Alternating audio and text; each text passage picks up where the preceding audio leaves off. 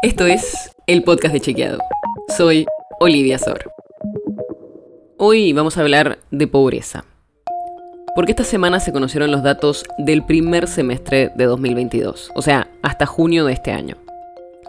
Y lo que muestran es que 36,5% de la población del país está por debajo de la línea de la pobreza. Eso es una baja en relación a lo que fue en el mismo periodo de 2021, cuando era del 40,6%.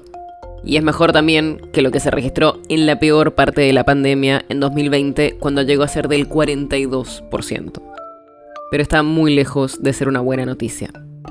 Para empezar, sigue por encima de los niveles de antes de la pandemia, cuando estaba alrededor del 35%. Y lo que muestran los datos del INDEC es que los ingresos de las familias aumentaron más o menos a la par que la inflación general. Pero la canasta básica, o sea, lo que mide el precio de los alimentos que una familia necesita, aumentó más. Por eso, lo que sí creció en relación a fines de 2021 es la indigencia, el porcentaje de personas que no pueden cubrir esas necesidades básicas. ¿Y sabes cuánto tenía que ganar en ese momento una familia de cuatro personas para no ser pobre? más de 93 mil pesos. Y el ingreso promedio de las familias pobres era de 58 mil.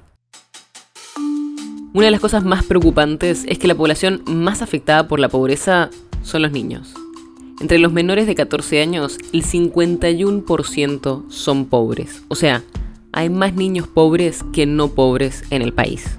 En cuanto a las diferencias dentro del país, en Chaco es donde está el mayor índice de pobreza. Llega casi el 50% de la población y a continuación vienen Entre Ríos y los partidos del Gran Buenos Aires.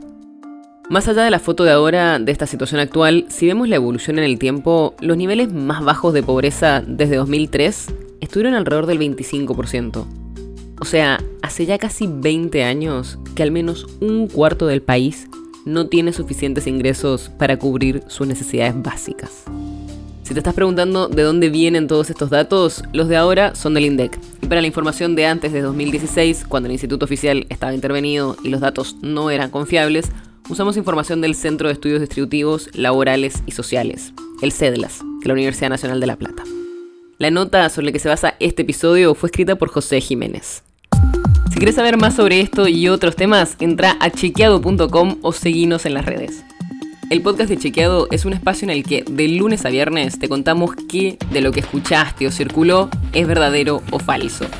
te traemos datos para que puedas entender mejor las noticias.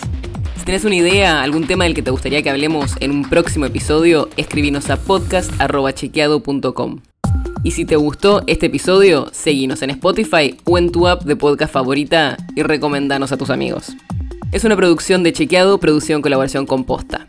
La producción está a cargo de Martínez Slipsuk y Roque Casiero, y la edición es de Nacho Guarteche. Yo soy Olivia Sor. Hasta mañana.